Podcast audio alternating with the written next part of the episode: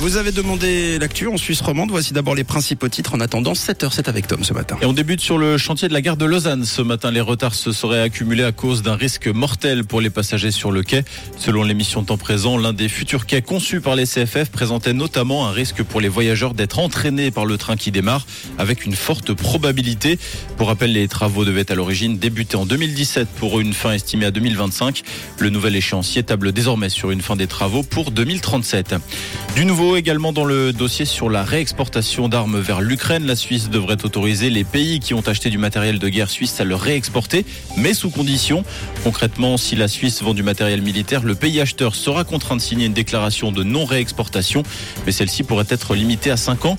Aussi, la réexportation vers un pays en guerre ne sera possible que si celui-ci fait usage de son droit d'autodéfense. Une commission du Conseil des États a soutenu ce projet, un projet qui ne sera pas débattu avant l'année prochaine. Et puis les Valaisans qui pourront profiter une demi-heure supplémentaire de leur commerce.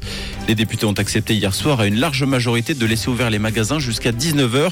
Contre cette mesure, la gauche a promis de lancer un référendum.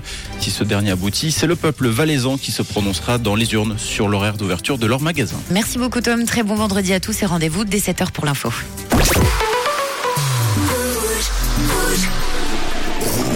Rouge.